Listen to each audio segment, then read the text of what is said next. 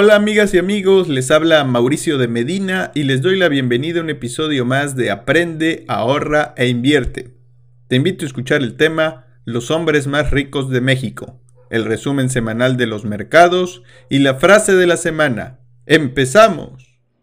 El tema de la semana ¿Qué tal amigas y amigos? Les habla Mauricio de Medina en un episodio más de Entre Cabritos donde como siempre me acompañan Humberto Treviño y Joaquín Treviño. Y en esta ocasión vamos a hablar del listado de millonarios de Bloomberg. Como cada año, Bloomberg, esta plataforma, saca un listado no solo de millonarios por país, sino básicamente de millonarios a nivel mundial, donde llama la atención que se tengan varios mexicanos. Ahorita vamos a mencionar quiénes están en el listado, que son prácticamente los mismos de siempre. Pero yo tenía la pregunta inicial para Humberto es si sabes cómo se obtiene este listado. Por tanto como saber no, pero creo que tengo una, vamos a decir, una idea que puede ser la que, la que se use. Yo creo que se lista el valor del capital de las empresas en las cuales ellos son socios y de acuerdo a la participación accionaria se calcula la fortuna personal de cada quien. Por ejemplo, si la, persona A tiene, este, digamos, 10% de inversiones en la compañía X y esa compañía vale 100, entonces pues tiene 10 por, esa, por ese valor de capital. Se suma y el valor más alto pues es el, el más rico en la lista de Bloomberg. No, ¿Tú sabes cómo se calcula este listado? Yo creo que voy por las mismas que Humberto. Yo pienso que es, tienen un número de activos, ¿verdad? A su nombre. Y dependiendo de la evaluación que tienen, ya pues le dan un valor a esta persona, por así decirlo, ¿no? Que pues, puede cambiar dependiendo del mercado, ¿verdad? Lo que dicte. Es lo que yo pienso, que creo que es lo mismo más o menos lo que dijo Humberto. Ok. Pues déjenme decirles que ambos están equivocados. El común denominador y para poder sacar este listado, Bloomberg manda un corresponsal a su residencia para validar que tenga una piscina y en esa piscina tenga conectado un tubo y que por ese tubo constantemente esté llegando dinero. Ese corresponsal se queda toda la semana y checa que todos los días los dueños se metan a nadar. Y por eso se dice que nadan entre millones. Es broma. Yo creo que todos los que están viendo este programa, que seguramente son muchos, le van a hacer más, eh, van a creer más la versión de Joaquín y la mía que la tuya, Mauricio. Discúlpame. No, no, no, no les hizo gracia, pero lo que ustedes dijeron es correcto. Todas estas personas tienen empresas que cotizan en diferentes bolsas y dependiendo su participación, pues se saca un estimado de su valor, de su patrimonio, ¿sí? Hoy vamos a hablar de cuatro individuos muy ricos, los más ricos de México, empezando por Carlos Slim, seguido de Ricardo Salinas Pliego, Germán Larrea y Juan Beckman. Y yo te preguntaría, Joaquín, en términos generales, ¿qué podrán tener en común estos empresarios? Pues, aparte de que son mexicanos como yo, este, pues uno que está en el índice de millonarios de Bloomberg y dos que pues son dueños o accionistas pues de empresas eh, mexicanas que todos aquí conocemos bien. Ajá. Yo creo que es todo lo que tendría que decir. A ver, te voy a dar un dato para que me des tu opinión. Vamos a ver. Vamos a buscar aquí a Slim. Carlos Slim, de acuerdo al, al censo este último, está entre los 10 millonarios o el número 10 en la posición número 10 de más ricos del mundo, con una fortuna estimada de 84 billones de dólares. Y yo te pregunto, ¿tú ves mal que en nuestro país donde hay muchas carencias haya millonarios que tengan ese patrimonio neto? ¿Lo ves mal? Pues yo he escuchado teorías de que cuando hay más billonarios, pues es, decimos, realmente son mil millonarios, ¿verdad? Es billonarios, pero en el inglés, que el billions no es lo mismo que el billón aquí. Este, que dicen que entre más haya, pues, es mal mensaje, ¿no? Porque quiere decir que hay más desigualdad. No es tanto que se haya generado más riqueza, sino que más riqueza pasó al 1%, ¿no? De la población. Yo estoy a favor de que con esta nueva y movimiento que hay que meter un impuesto a los súper ricos, algunos dicen que el 5%, otros 10, 15, pero ve alguna solución, ¿no? De que se pase, que el dinero no haya tanta desigualdad en sí, pero sin tampoco sin dejar de incentivar que pues la gente quiera seguir adelante, que invierta y que busque más riqueza. Digo, tampoco estoy diciendo que haya tasas enormes como hay en España, por ejemplo. Eh, pero sí, la verdad es que yo pienso que no es algo muy bueno que el 1% se siga haciendo más rico y que haya más pobres, por así decirlo.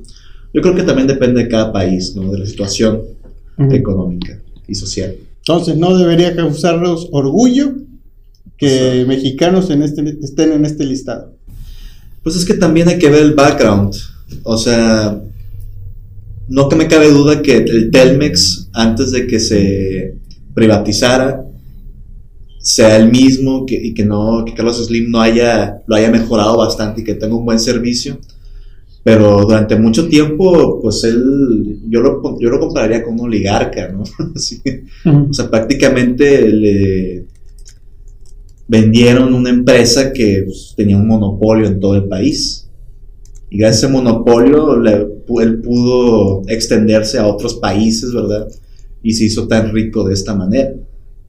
No digo que sea un mal servicio, lo que, usted, lo que quieran, pero no es como otros millonarios, ¿no? Que hicieron su fortuna, pues de una manera no, a lo mejor no tan regalada. Carlos Slim es el empresario más prominente. Tú y yo sabemos que, pues, América Móvil, dígase Telcel, pues tiene preponderancia. 8 de cada 10 mexicanos tiene un teléfono celular y la mayoría son ocupan este servicio. ¿Qué otras empresas crees o sabes que tiene Carlos Slim? Pues Inbursa es un banco importante. Digo, realmente tiene un, conglomerado pues diversificado, ¿no? Tiene este Carso, que es eh, una empresa de ingeniería y de construcción muy importante este, Sanborns, ¿verdad? que nunca entendió por qué la tiene en el portafolio, pero no porque sea un buen negocio. pero digamos, Seas Robo también era de él, creo que Saks Vitabrio también era de él, y otras inversiones que tiene pues, internacionales. Yo creo que es, una, es un empresario este, muy, muy exitoso y que tiene un portafolio diversificado de inversiones, fundamentalmente en el campo financiero, en el campo de telecomunicaciones muy preponderantemente y en el campo, digamos, de industrias diversas, pues también. Yo creo que es una persona que ha tenido una trayectoria empresarial muy destacada. Yo, por ejemplo, con respecto a la pregunta que le haces a Joaquín, a mí fíjate que entiendo la parte morbosa de tener el, uno de los millonarios más importantes en el mundo, pero uno tiene también que pensar, oye, pero ese dinero, esa fortuna, ¿dónde está? ¿Haciendo qué? Si esa fortuna está invertida generando empleo, bien remunerado y permite el desarrollo social a final de cuentas, yo creo que está bien. A mí, por ejemplo, el tema de la desigualdad nunca me ha preocupado tanto el saldo, en, el, digamos, sino más bien el ingreso. Yo creo que el principal problema que tenemos de desigualdad es en el ingreso. Los tenemos que hacer porque el ingreso de los mexicanos sea más equilibrado, más parejo de alguna manera, no tanto el saldo. Porque el saldo, digo, en mi opinión, a mí me dice bastante poco, por un lado. Y por otro lado, en el caso de Carlos Saldín, yo no es que simpatice con él, pero al final de cuentas, él se hizo de Telmex en un proceso digamos, abierto. Pudo haberse no hecho por él. Él, este, él, vamos a decir, participó en una subasta, por decirlo de alguna manera, y ganó la subasta. Pero el desarrollo que ha tenido América Móvil posteriormente ha sido muy exitoso, ha sido realmente un gran equipo de trabajo. Y por otro lado, pues hay regulaciones en materia de telefonía móvil. Está el Instituto Federal de Telecomunicaciones que debe, ha tomado medidas para evitar la preponderancia de mercado, la dominancia de mercado que se llama. Entonces yo creo que él ha estado jugando con las reglas que ha habido en México. Si pensamos que esas reglas le favorecen y todo, pues es otra historia, pero en general, digamos, en el gran resumen, yo creo que es una persona de mucho éxito por méritos propios. Muy bien. Carlos Slim tiene participación en más de mil empresas. Esto nos lo señala Raciel Trejo en este libro que se llama Carlos Slim, Vida y Obra, eh, que yo les recomiendo leer si tienen oportunidad. Si están buscando un libro sobre Carlos Slim, pues hay muchos, pero realmente este es el libro que relata o reseña cómo este empresario, hijo de libaneses, pues llegó a a México, su familia y cómo fueron prosperando hasta llegar a este nivel. Una historia realmente fabulosa, muy impactante. Entonces, regresando a la lista de millonarios, voy a mencionar las empresas en insignia de cada uno, donde Carlos Slim tiene América Móvil, Ricardo Salinas tiene Electra, Germán Larrea, eh, Grupo México, que son materias primas, especialmente cobre, eh, y Juan Beckman, que tiene eh, Grupo Cuervo, Casa Cuervo.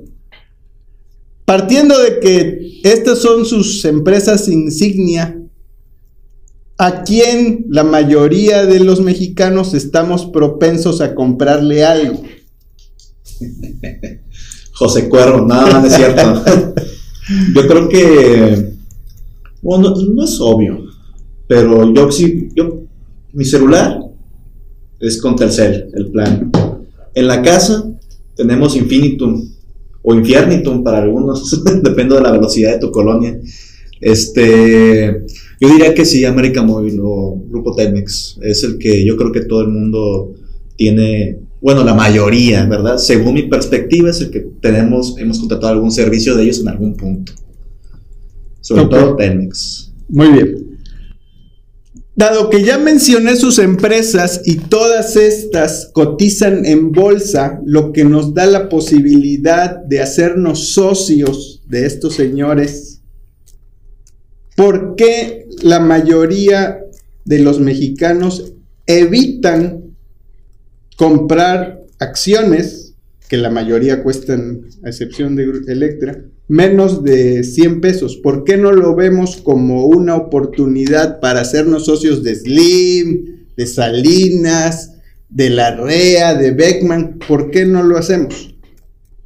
Pues no sé, a lo mejor por, no sé, puede ser ignorancia simplemente, ¿no? Ahora, cada uno de sus negocios es diferente, digo, son, todos son conglomerados, pero son diferentes. Por ejemplo, el caso del señor Germán Larrea, bueno, pues tiene Grupo México, que es las mineras, pero también las empresas ferroviarias, que es muy importante, Ferromex es muy importante y transporte en general. Estratégicas. también es Cinemex, ¿verdad? Sí, sí, sí. Entonces ahí, hay, digamos, son conglomerados muy bien integrados. En el caso de Juan Beckman, por ejemplo, yo creo que él eh, me parece que fue muy hábil el integrar el, el tequila a otras bebidas espirituosas, como se llama, los rones y los vodkas y los ginebros, etcétera, porque se dio cuenta en, una forma muy innovadora, mi opinión, de que el mercado de licores que se globaliza y que tienes que tener un portafolio de distintos tipos de, de opciones de bebidas alcohólicas. Entonces yo creo que todas las empresas estas tienen este, un buen futuro.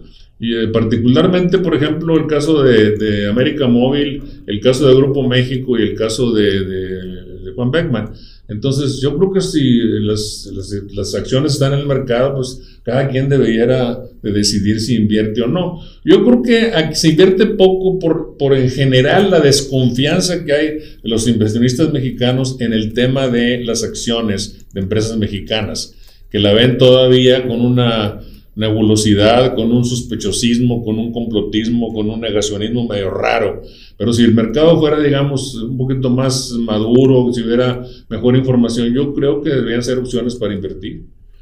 Muy bien, pues quiero mandar ese último mensaje. La mayoría de los hombres más ricos del mundo es porque son dueños totales o parciales de un buen negocio. Y esos buenos negocios al final del día han colocado una parte en los mercados bursátiles. Y con ello da la oportunidad a que nosotros, pequeños inversionistas, podamos hacernos socios de ellos, de los mejores modelos de negocio, no solo de México, sino del mundo. Entonces ahí está, yo creo, una oportunidad para diversificar nuestro patrimonio, siempre y cuando sabiendo en dónde vamos a invertir, por qué lo estamos haciendo, cuáles son los beneficios, cuáles son los riesgos, tomando decisiones conscientes. Y ese es el mensaje que quiero mandarles. Te agradezco Humberto, te agradezco Joaquín y nos vemos en el próximo episodio.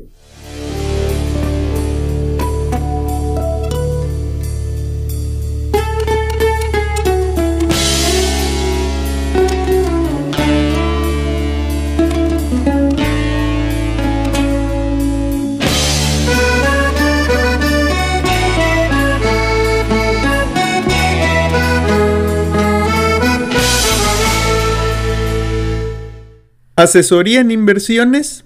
Visita mexicobursátil.com o mauriciodemedina.com y nos pondremos en contacto contigo a la brevedad. Recuerda que puedes agendar una cita directamente conmigo. Será un gusto conocerte y sugerirte una estrategia de inversión hecha a tu medida.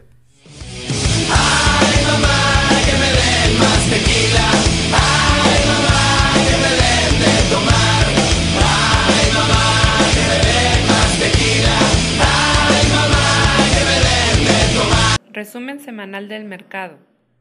Al cierre de la semana del 10 de febrero del 2023, tenemos que el dólar fix tuvo un rendimiento semanal negativo de 1.06% y cierra en 18.68 pesos por dólar. El índice de precios y cotizaciones de la Bolsa Mexicana de Valores tuvo un rendimiento semanal negativo de 2.9% para ubicarse en 52.482 puntos mientras que el índice norteamericano Standard Poor's 500 tuvo un rendimiento semanal negativo de 1.11% para colocarse en 4.090 puntos. Por otro lado, en la semana el Z28 días se ubicó con una tasa nominal del 10.82%. La inflación se muestra en 7.91% y la tasa de referencia en 11%.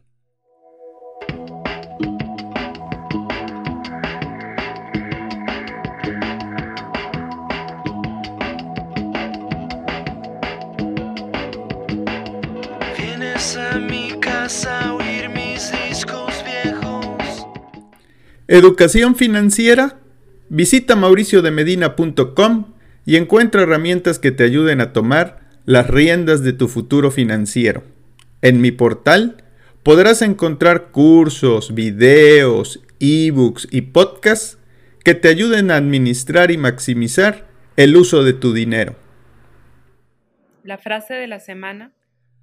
Las únicas personas que nunca fracasan son aquellas que nunca intentan. Ilka Chase. Mr. E M O S H Mr. E M O S H Mr. E M O S H Gracias por escuchar este podcast semanal de Aprende, ahorra e invierte. Y si te ha gustado, comparte con tus conocidos. Si te gustan los temas de finanzas personales, inversiones y emprendimiento, Búscame en redes sociales bajo de Medina Mau y estemos en contacto. ¡Hasta pronto!